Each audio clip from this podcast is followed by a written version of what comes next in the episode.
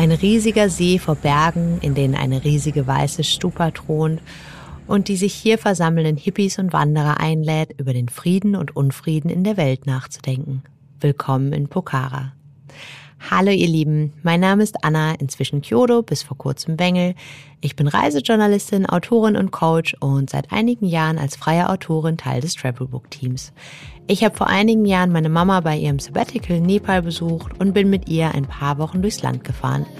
Pokhara war neben Kathmandu meine liebste Stadt und in die nehmen wir euch heute mit bei in fünf Minuten um die Welt. In fünf Minuten um die Welt. Der tägliche Reisepodcast von Travelbook.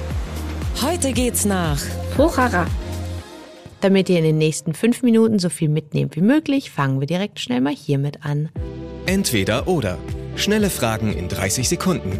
Auto oder öffentliche Verkehrsmittel? Zu Fuß. Pärchen oder Familienurlaub? Unsere Mutter-Tochter-Kombi war hier super. Pärchen, Freunde und Solo-Urlaub sehe ich hier auch. Familie je nach Kinderalter und Wanderfreudigkeit. Entspannung oder Abenteuer? Beides. Kultur oder Party? Kultur. Teuer oder günstig? Günstig.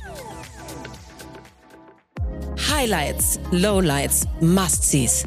Die Travelbook-Tipps. Was ist ein Highlight? Wir sind von unserer Unterkunft unten am See hoch bis zur weißen Shanti Stupa gelaufen. Übrigens die erste World Peace Pagoda in Nepal. Und die allein lohnt sich schon wirklich. Die Stupa ist 35 Meter hoch und hat einen Durchmesser von 104 Metern. Und dieses riesige weiße Gebäude ist halt schon ziemlich beeindruckend und die Aussicht von da oben auch. Naja, und wenn du den ganzen Weg hochgelaufen bist, freust du dich auch, dich da auf die Rasenfläche zu setzen, neben all die Hippies und anderen Reisenden. Es war schon eine ganz besondere, ganz schöne, ganz ruhige Stimmung da oben. Ich fand es wirklich, wirklich toll. Und die Wanderung dahin lohnt sich aber auch. Ich glaube, wir sind so zwei, drei Stunden vielleicht gelaufen. War wirklich machbar, ist nicht super anspruchsvoll, also eigentlich gar nicht anspruchsvoll. Da läuft man vorbei an einem Fluss. An dem Zeitpunkt, als wir da waren, haben da alle möglichen Menschen drin gebadet. Und dann läuft man weiter an ganz einfachen Häusern mit Wellblechdächern und einfach jede Menge Wald und Grüns. Ist schon wirklich sehr schön. Wo gibt es die besten Restaurants?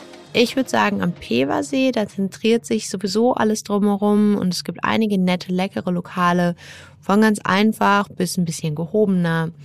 Wir haben da in meiner Erinnerung eigentlich überall ziemlich gut gegessen und du sitzt eben auch sehr nett mit Blick auf den See, das ist schon wirklich schön. Was man unbedingt tun sollte. Pokhara ist ziemlich bekannt für seine diversen Aktivitäten von Paragliding über Wildwasserrafting bis natürlich hinzuwandern und klettern. Ich weiß heute nicht, wofür ich mich entscheiden würde. Paragliding machst du da halt in der wunderschönsten Natur und mit einer mega Aussicht. Naja, und für Wanderer ist es da oben ja eh eins der absoluten Traumziele. Also einfach schauen, was passt. Und wem das alles zu viel ist, für den oder natürlich auch für alle anderen, gibt es diverse Yoga-Angebote. Es wird auf jeden Fall nicht langweilig. Welcher ist der beste Spot, um den Sonnenaufgang zu beobachten? Das ist mein absolutes Pokhara-Highlight. Der Sonnenaufgang in Sarankot. Du fährst oder läufst von Pokhara aus den Berg hoch, entweder in der Nacht oder schon am Vortag und kommst dann zu dem kleinen Dorf Sarankot. Als Tipp hier, da gibt's Unterkünfte, so bekommt man halt zumindest etwas Schlaf. Naja, und dann stehst du eben super früh auf, kletterst auf diese Aussichtsplattform. Da seid ihr übrigens nicht allein. Das äh, kennen viele und gucken sich auch viele an, aber es macht einfach hier gar nichts. Es ist irgendwie ganz ruhig trotzdem und ihr bekommt einfach die mega Aussicht. Ihr könnt zuschauen, wie da die Sonne über diesen riesigen Bergen vom Annapurna-Gebirge aufgeht. Ganz langsam, Stück für Stück. Das ist echt cool. Das ist so schön. Ich glaube, das war der schönste Sonnenaufgang, den ich in meinem ganzen Leben gesehen habe. Naja, diese riesigen Berge aus gar nicht mal so weiter Entfernung zu sehen, das fand ich auch schon damals ziemlich cool. Also auf jeden Fall ein Tipp, ganz, ganz unbedingt. Geld, Sicherheit, Anreise. Die wichtigsten Service-Tipps für euch. Wie viel Geld sollte man für eine Woche einplanen? Ach, gar nicht mal so viel. Nepal ist ja generell sehr günstig. Pokhara als Touristenziel ist vielleicht ein bisschen teurer, aber es hält sich echt im Rahmen. Unterkünfte bekommt ihr schon für einen Zehner, wenn ihr wollt, manchmal sogar weniger. Aber klar, 20, 30, 40, 50 Euro könnt ihr auch zahlen und ist auch normal und teurer geht natürlich immer.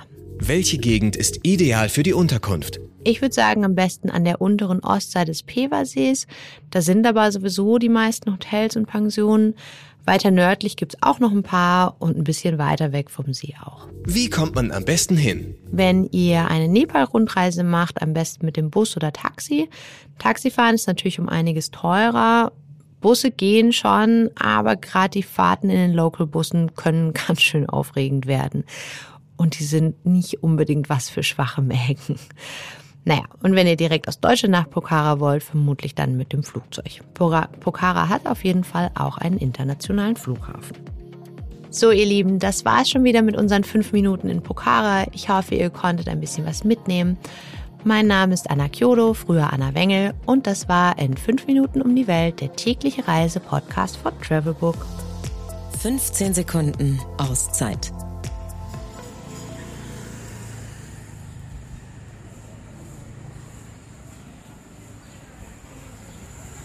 Olha o pocará hoje, eu também era mais do sol aí. In the meantime.